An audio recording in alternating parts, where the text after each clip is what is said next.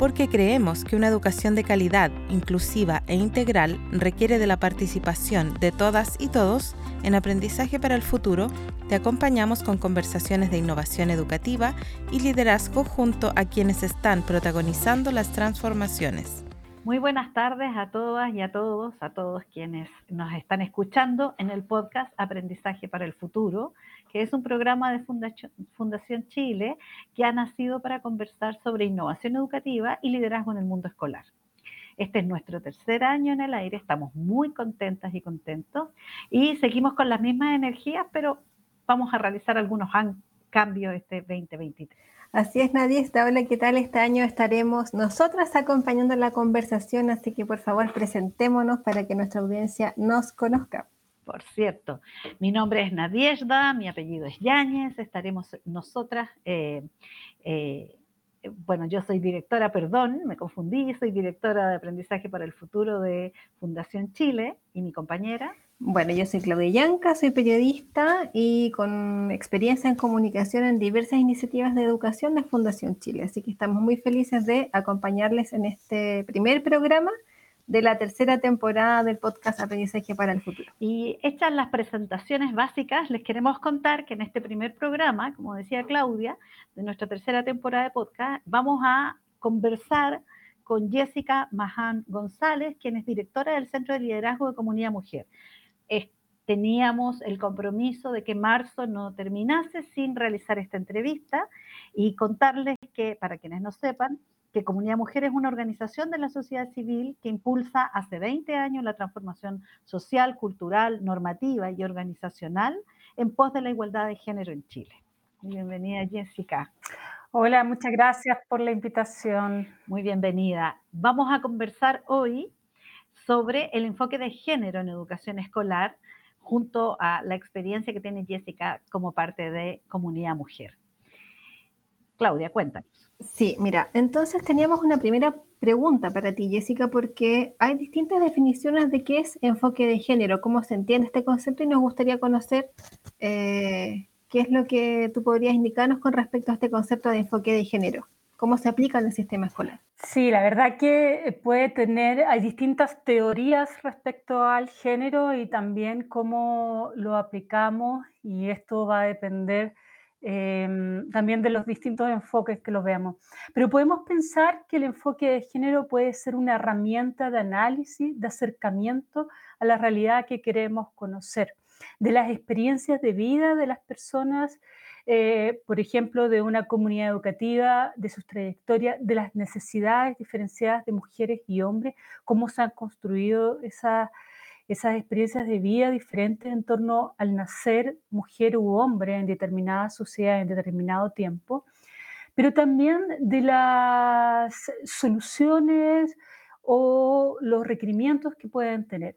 Entonces, eh, cuando nos acercamos a una escuela y hablamos de enfoque de género en el aula, podemos analizar el currículum escolar, podemos analizar las dinámicas que se dan en la escuela, de cómo tratamos a las y los estudiantes en forma diferenciada, pero también podemos analizar el propio profesorado, o sea, si pensamos y vemos la realidad de la educación en nuestro país, como muchos países, la educación es altamente feminizada, quienes estudian pedagogías, quienes están en el profesorado, quienes son principalmente maestras.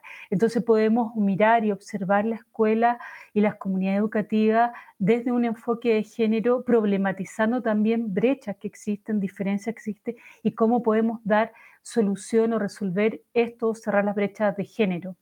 Eh, qué interesante escucharte en relación a, Jessica, en torno a cómo la necesidad de hacer visible, ¿no es cierto?, nuestras creencias para no perpetuar desigualdades.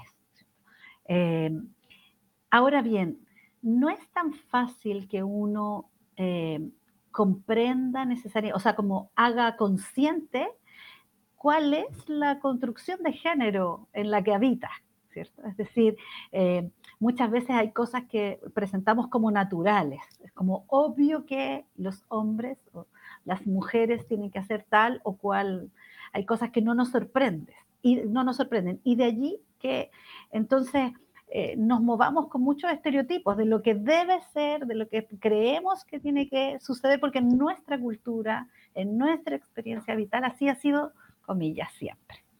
Entonces, em, podríamos eh, contarle a, quienes nos van a escuchar, quienes nos están escuchando, contarle eh, en términos muy simples qué es una, qué es la construcción de género, de qué hablamos cuando hablamos de género, y por otra parte, qué, qué estereotipos, qué sesgos son los que ustedes observan que en el mundo escolar siguen estando presentes.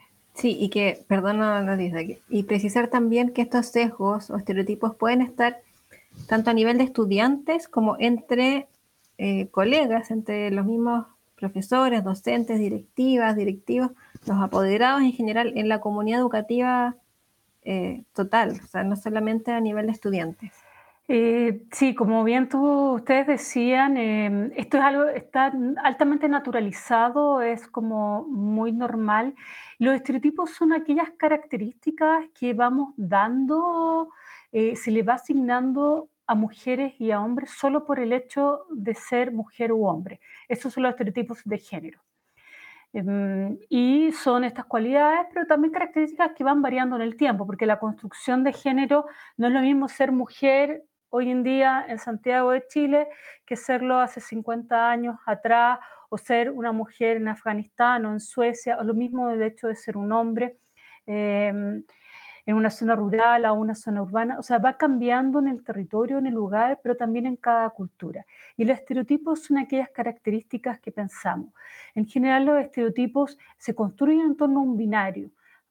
Eh, fuerte, débil, racional, emocional, etc. Entonces, vamos teniendo una serie de características que asignamos a priori a mujeres y hombres, valores, comportamientos, conductas que esperamos. Y a su vez el sesgo de género es la internalización de ese estereotipo. O sea, lo tengo ya como una idea preconcebida. Los hombres son inteligentes, son buenos para las matemáticas, como una idea preconcebida. Las mujeres tienen que demostrar como una idea preconcebida, ¿cierto? O sea, no hay una inteligencia priori, sino que tiene que demostrar. demostrar.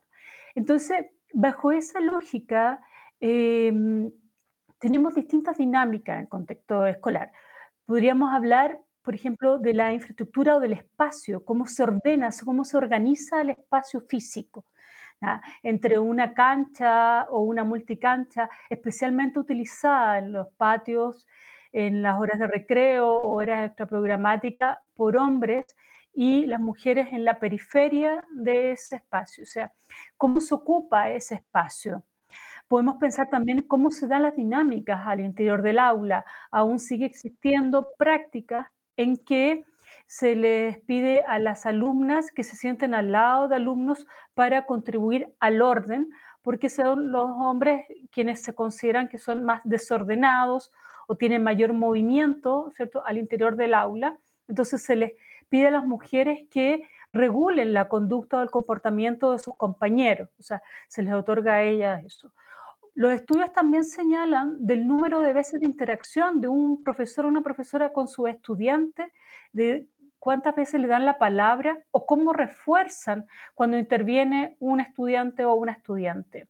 Entonces, tenemos eh, los hombres en general en el aula interrumpen, las niñas esperan con la mano levantada que les den la palabra, se les otorga mayor número de veces la palabra a ellos versus a ella. En ella se privilegia la quietud, ¿cierto? Esto del silencio, versus eh, mayor osadía o, mayor habla en los, hombres.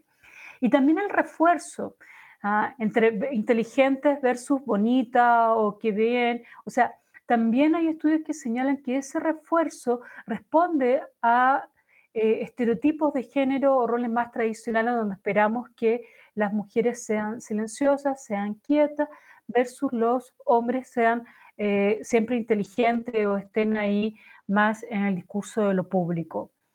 Y así vamos a ir viendo varias cosas eh, prácticas que se denominan un currículum oculto, que se da en el aula, que es que está implícito, pero también existe un currículum explícito. Si revisamos textos escolares, también hay estudios que hagan de estos textos cómo son representados mujeres y hombres en los textos, cuántas veces son nombrados, de qué forma se nombran, y eso también nos permite cómo, eh, pensar en cómo va construyendo modelos de rol mujeres y hombres en torno a esos personajes que son representados en los distintos textos escolares y en la construcción del conocimiento en sí. O sea, las mujeres son mucho menos presentes o nombradas en los grandes paradigmas de la construcción del conocimiento em, a nivel de la historia, de la ciencia, etc. Y eh, esa es una representación principalmente masculina y que persiste así. Quien iza la bandera, izar la bandera como un símbolo de la construcción de la patria, ¿cierto? De todo lo que es la simbología de la construcción de la nación, eso está en los hombres, o sea, ellas la sostienen y son los hombres quienes izan la bandera.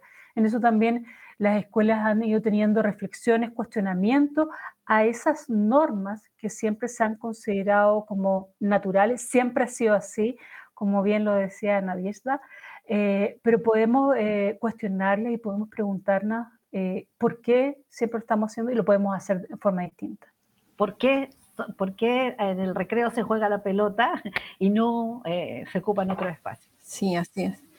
Eh, bien, estamos recordarle a nuestra audiencia que estamos junto a Jessica Maján González, directora del Centro de Liderazgo de Comunidad Mujer. Qué importantes los temas que estás contándonos, Jessica, sobre todo esta conversación de, de, los estereotipos y sesgos que también se dan a nivel de los textos escolares muchas veces eh, siguen existiendo textos como bastante que ahora a la luz de, hoy se ven como incluso violentos y que los niños y niñas siguen eh, estudiando, por ejemplo, en, en, las asignaturas, que de repente hay todo un cuestionamiento ahora de cómo, em, de la importancia de reflexionar sobre esos textos que aún siguen existiendo eh, en el aula también, no dejarlos como como sin, sin este, esta reflexión crítica de lo que estamos leyendo. Estuvimos conversando unos días antes sobre eso, ¿verdad? Sí, la reflexión crítica, porque son textos que siempre hemos leído, pero que van naturalizando en muchos casos estos roles tradicionales o incluso van naturalizando la, la violencia, el aceptar la violencia o encubrirla como un amor romántico.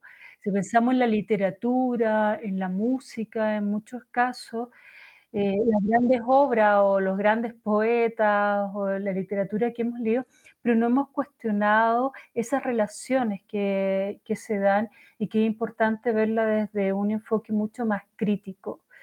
Em, podríamos, o sea, pienso en varios ejemplos. Mira, quería empezar por uno, recuerdo en el preescolar una sobrina que cuando empiezan a socializar esto de los oficios, las profesiones, les hacen pintar una serie de dibujos que representa. Entonces está el bombero con su vestimenta, toda la indumentaria, y es un bombero, ¿cierto? Y lo van pintando.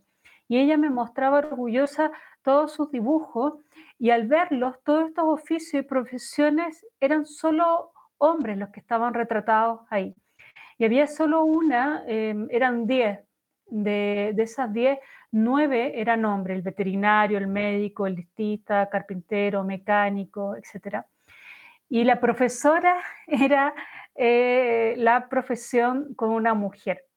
Entonces, ya con tres o cuatro años, ella internaliza, y al igual que sus compañeros hombres internalizan, de que ese mundo laboral de los oficios y las profesiones es un mundo masculino. Entonces, es importante cómo vamos transmitiendo eso desde temprana edad, porque es el mensaje que recibe. O bien de la literatura, los mismos cuentos que empezamos a leer desde la infancia, las canciones que hacemos eh, cantar desde el preescolar, cómo va reproduciendo este arroz con leche, me quiero casar, que una lo ve así como que ya era como antiguo, pero se sigue cantando, la verdad que se sigue cantando. Qué interesante el, ejemplo que pones, porque mientras te escuchaba pensaba, claro, eh, a veces nos cuesta, a veces nos es muy claro un estereotipo, muy evidente. Otras veces está muy visibilizado, naturalizado, nos cuesta distinguir qué es un estereotipo, que además un estereotipo que, no nos permite el desarrollo de iguales oportunidades. Y entonces, en, ambos, en ambos momentos, eh, también necesitamos acciones que corrijan esos estereotipos. Y a propósito del ejemplo que tú pusiste, eh, bueno, la propia canción Arroz con leche, que durante yo crecí escuchándola y que hoy día nuevas generaciones han integrado arroz con leche, me quiero casar, pero si me equivoco me quiero divorciar. Y eso también es una forma de desnaturalizar, ¿no es cierto? Eh, entonces, cómo contribuimos eh, también en el, ámbito, en el ámbito educativo, con experiencias de innovación, cómo contribuimos a que este ejercicio reflexivo tenga expresión práctica. Permíteme hacer un, un segundo comentario. Hace poquito en una experiencia de innovación pedagógica me tocó ver que el estímulo de conversación entre dos estudiantes era el encabezado, había una princesa, eh, una princesa que estaba sola, no, una, había visto una princesa y se salvó sola. Ese era el encabezado. Y había una conversación entre dos niños y un niño, una niña le pregunta a un niño, ¿y, cómo, qué piensas de esto? Y eh, parece que hay un ruido ahí como a la base. Y, eh, y, el niño le decía, yo pienso que lo que pasa es que el príncipe venía de camino y era rubio y de ojos azules. Que ahí se nos mezclan varios otros estereotipos, ¿no es cierto? Es como el príncipe, obvio que había un príncipe para salvar una princesa, obvio que además tenía ciertas particularidades que bien se alejan del el patrón eh, como promedio de nuestro país. Entonces, hablamos de hacer reflexión crítica, de desnaturalizar, de mostrar, de cambiar estos estereotipos. Pero, ¿qué tipo de acciones ustedes han venido, ustedes han visto que son aquellas que eh, nos ayudan a visibilizar estos estereotipos? Ahí el ejercicio de visibilizarlo es importante, pero es una reflexión que tiene que eh, trabajar la propia comunidad educativa, porque al tener tan internalizado esta creencia preconcebida, tan normalizada, también nos entrega una seguridad de un mundo que hemos construido. O sea, al aula llevamos nuestra propia historia de vida y la entregamos y la replicamos ahí. Y es nuestra creencia y es la de nuestros antepasados y es la de las familias, es la sociedad, porque se va sosteniendo cierto modo en que se organiza un sistema sociocultural donde otorga tareas diferenciadas si eres mujer u hombre. Entonces, hay primero que problematizarlo en términos de que si ven como una problemática, porque puede no serlo para la propia escuela.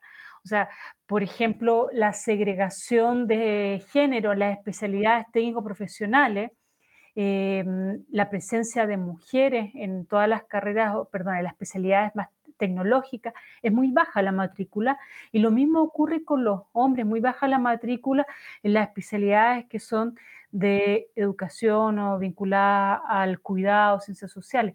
O sea, hay una segregación en la educación técnico-profesional, pero no necesariamente la comunidad educativa, ya sea la familia, propios equipos directivos y docentes, lo van a ver como un problema porque puede estar muy normalizado, que esa ha sido a través de toda la vida, toda la historia. Entonces no, hay mayor cuestionamiento. Entonces, ahí hay que hacer una reflexión en términos de, de poder mostrarlo o evidenciarlo que hay una dinámica que se da para que las decisiones vocacionales sean tan diferenciadas, sean tan distintas. Y en torno a eso, poder generar acciones para revertir esa situación. ¿Por qué no están estudiando eh, las niñas tecnología? ¿O por qué ellos no están en esa otra área? ¿Qué podemos hacer para incentivar la matrícula? O cuando ya están matriculados, ¿cómo ¿Qué estamos haciendo en el proceso de aprendizaje, de enseñanza, que a veces les entregamos a ellos y a ellas distintas labores al interior del aula?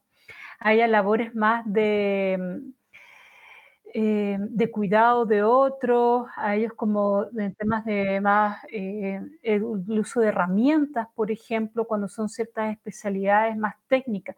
Entonces, también es importante poder ver, observar con otros ojos esta realidad. Por eso yo al inicio les decía que el enfoque de género puede ser una herramienta del análisis de la realidad que queremos conocer, que queremos observar. Entonces, como unas gafas que nos vamos a poner para poder observar con estos lentes esta realidad escolar y desnaturalizar algo que siempre hemos naturalizado. Y aquí hay que ser muy creativa y muy creativo en las propuestas y en las acciones.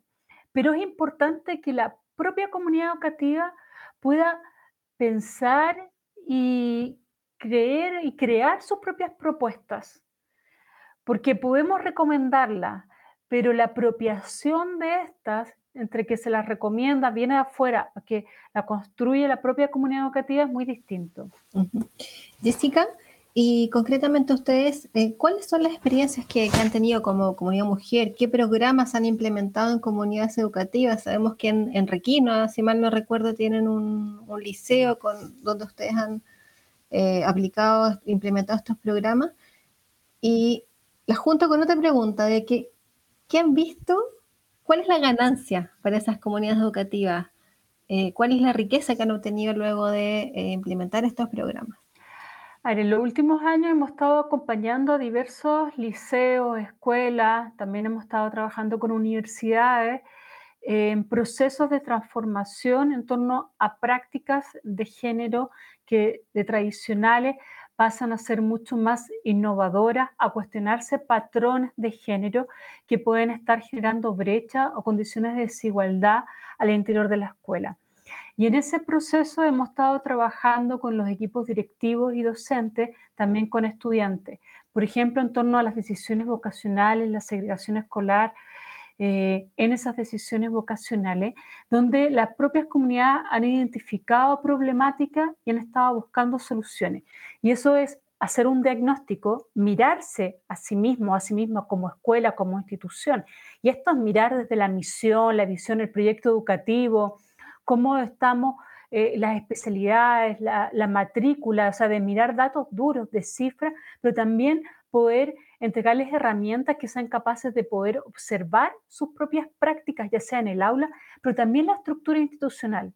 Y esto es importante porque podemos generar cambios, acciones de, de un profesor, de una profesora en el aula, pero es importante poder reflexionar la estructura, la institución, para poder incorporar la perspectiva de género en el proyecto educativo y en la institución.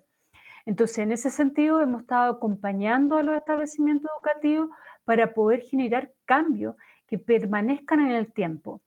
Y en torno a lo que tú preguntas, Claudia, los beneficios, el impacto, ahí hay que preguntarle a las directoras, sería como tirarnos flores.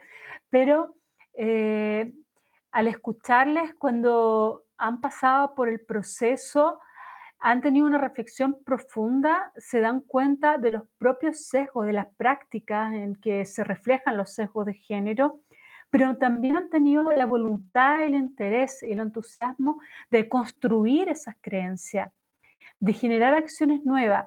También han visto aspectos positivos, aumento de la matrícula de mujeres en el área de tecnología, pensando que es un grupo que está mucho más rezagado también relaciones dinámicas en la convivencia escolar. Pensemos que los grandes conflictos también que se dan de, bullying o de violencia escolar está la transita, está cruzada por temas de género, que es importante reflexionar también en torno a la construcción de las masculinidades. Entonces, hay eh, ciertas dimensiones en que la escuela se ve impactada de forma positiva. Y aquí también es importante involucrar y comprometer a la familia en la medida que se puedan, sean partícipes de estos procesos también. Como, como bien, qué interesante, Jessica, porque como bien tú mencionas, eh, hay distintas dimensiones de la vida escolar, ¿no es cierto? De la experiencia escolar en la que uno puede observar estas eh, tensiones y también en las que puede em, visibilizar y en las que puede accionar, ¿cierto? y, que tienen, y, que se dan en nuestras creencias, en las condiciones que promovemos, ¿no es cierto? En, eh, eh, en, las imágenes, en el, en, el, lenguaje, en fin, como en distintos niveles. Eh, hoy día, hoy estamos en, el en Chile, en Chile y también en el mundo, en un gran desafío que tiene que ver, que nos ha dejado post pandemia, a propósito de mirar cuáles son, mirar y accionar sobre las condiciones que generen más, más y mejores oportunidades, considerando los, eh, los, eh, los impactos que ha tenido en todo ámbito, digamos, lo que tuvo la pandemia aquí también se juega la atención de género, también se juega, digamos, eh, el cómo desde la familia, a propósito que mencionaste, desde la familia y, desde las escuelas, eh, mirado retrospectivamente, la pandemia nos mostró eh, brechas también entre los niños y niñas que hoy día pasan a ser bien eh, significativas de observar para, para, que los fenómenos de inasistencia crónica o de, o de ausentismo, de deserción, no se expandan. ¿Qué, qué, qué nos podrías comentar respecto de ello? Ahí el tema del cuidado, o sea, en esta lógica también de, de, tareas, de organizar, cómo se organiza el sistema, el cuidado de las otras personas ha estado históricamente eh, vinculado a las mujeres. Y en sociedades tradicionales como es la nuestra, sigue casi exclusivamente también vinculado a las mujeres. Con la pandemia, todas las redes de cuidado se fracturaron. O sea, salacunas, jardines infantiles, o las personas a las cuales se les pagaba por cuidar, la abuela o una tía que cuidaba, ¿cierto? Ya no podía estar ahí. Entonces, dentro de esa dinámica, eh, el cuidado recae fuertemente en las mujeres, pero también en las niñas y en las adolescentes. O sea, tú eh, podemos escuchar niñas eh, jóvenes en las escuelas que señalan estar a cargo del cuidado de su hermano o hermana, o su hermano puede salir a jugar y ella tiene que hacer ciertas labores, o también eh, dejar de estudiar por el tema del cuidado, dejar horas de estudio. Si bien la exclusión del sistema escolar de las mujeres es mucho más baja en relación a los hombres, puede tener em, las horas de estudio que le puedan dedicar a ella, ellas, eh, puede llegar a ser menos por estas labores de cuidado y de estar todavía dedicada a las tareas del hogar. Entonces, las niñas realizan mayores actividades del hogar y de cuidado en relación a los niños. Y eso puede impactar claramente en su aprendizaje. Eh, en Chile eh, y en otros países de América Latina, al menos en otros países, las cifras son mucho más dramáticas y también las realidades cambian en las zonas urbanas a las zonas rurales porque esto hay que mirarlo en torno, este fenómeno en torno al territorio, también en que estamos. Em, y, el embarazo en adolescente, o sea, una niña o una joven que es madre a temprana edad, también deja el sistema escolar en algunas ocasiones o le es mucho más complejo y difícil eh, tomar el proceso de aprendizaje. Entonces, aún tenemos, eh, de acuerdo a esos roles de género, marcas importantes y la pandemia lo que hizo fue mostrar una realidad que siempre ha existido, pero que se exacerbó. O sea, la carga de cuidado de las mujeres o ese dramatismo eh, que vivieron mujeres y jóvenes en torno al cuidado fue mucho mayor en relación al hombre. O sea, las encuestas señalaban, alguna una encuesta que hizo la Universidad Católica, que había una proporción importante de hombres que dedicaban cero horas a este tipo de labores. O sea, el hombre cero, ¿no? Cero horas. Entonces, es dramática esa brecha que hoy, año 2023, sigue existiendo en torno al cuidado. O sea, las ciudades, los países no son sostenibles si esta dimensión de la vida que permite la reproducción y que permite la sostenibilidad de una nación no es distribuida en forma equitativa y eso sigue siendo muy desigual. Y ahí también la educación y el sistema escolar tiene algo importante que hacer, porque es importante eh, ahí cambiar estos roles e ir familiarizando de temprana edad a niños con el espacio de lo privado, con una paternidad activa en torno al cuidado, porque a los hombres, a los niños se les educa de temprana edad como un espacio que es ajeno. En cambio, a las niñas nos familiarizan desde la infancia al cuidado de la otra persona, al ser madre, desde el juego, las tacitas, la muñeca.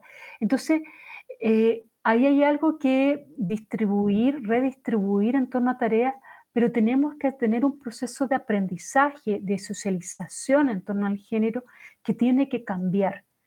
Y eso, la escuela también tiene un rol importante en ese proceso de aprendizaje en torno al cuidado de las otras personas y en el rol que tienen que tener los hombres que han estado eh, mucho más al margen de estos procesos un tema completamente transversal, y le doy la palabra a mi compañera Claudia, un tema completamente transversal el cuidado, ¿no es cierto? Escucha al, calor del 8 de marzo cifras que decían que eh, el cuidado eh, a los otros impacta alrededor del 20% del PIB, eh, y por lo tanto estamos, tú corrígeme si no es esa la, la, cifra, y por lo tanto, cuando hablamos de también mirar cómo se reproduce en, esas en distintas escalas el cuidado de los otros, en las niñas, en los niños, en las jóvenes.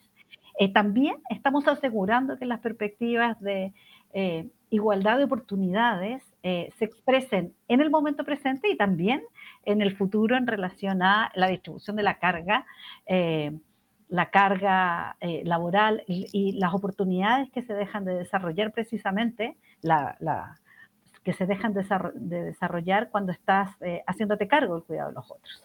Claro, los proyectos de vida terminan siendo diferentes. Y los proyectos de vida y los proyectos laborales y profesionales de las mujeres siguen una, una ruta de acuerdo a sus mismos proyectos personales, cosa que no ocurre en los hombres. La entrada y la salida del mercado laboral está muy vinculada al nacimiento, la crianza, el cuidado de otras personas. Y también pensamos que somos una sociedad que estamos envejeciendo y surge con fuerza una problemática, porque es una problemática el cuidado de las personas mayores.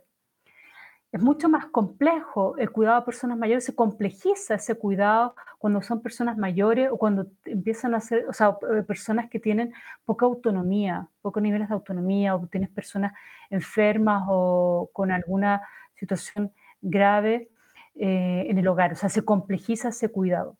Entonces, eh, se ven limitadas las trayectorias efectivamente en, torno a eso. Mm.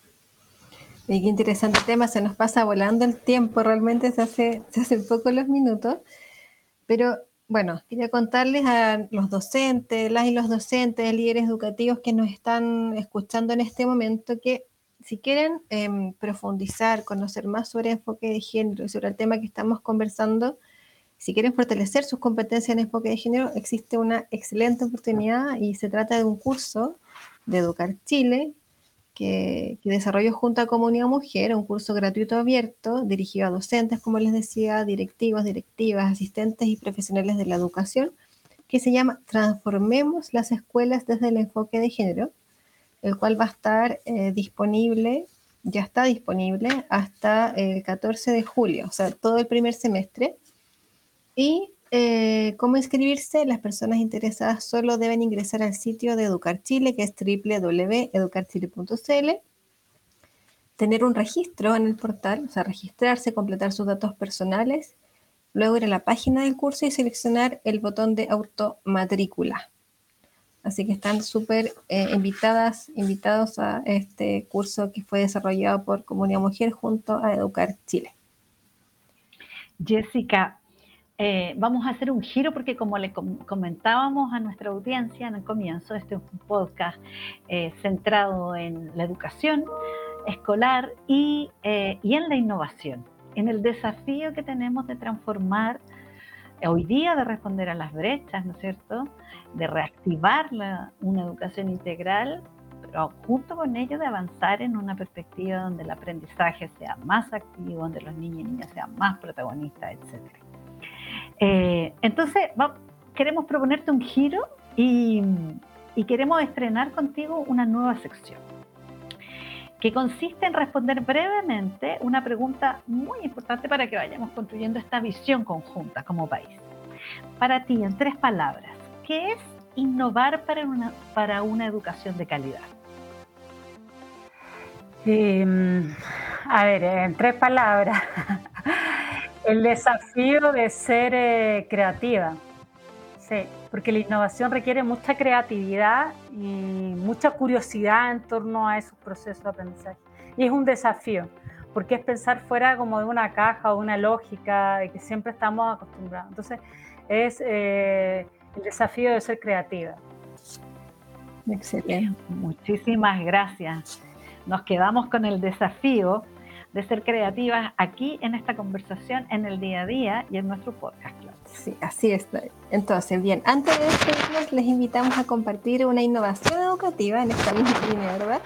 O proponernos un tema de conversación para nuestro programa y pueden escribirnos al correo aprendizajefuturo.fch.cl. Como siempre, muchas gracias por seguir acompañándonos en estas conversaciones eh, para la transformación educativa, siempre con innovación. Esperamos encontrarnos durante nuestro próximo capítulo que esperemos sea la próxima semana. Así que muchas gracias. Y esperamos todos sus comentarios en aprendizaje futuro arroba FCH, perdón, punto CL, y Jessica ha sido muy, muy eh, ilustrativo y estimulante para los cambios que necesitamos esta conversación. Muchas gracias a ti y a Comunidad Mujer. Esto fue Aprendizaje para el Futuro, una conversación necesaria para la innovación educativa. Escucha este y otros capítulos en Spotify, Google Podcast y www.educarchile.cl.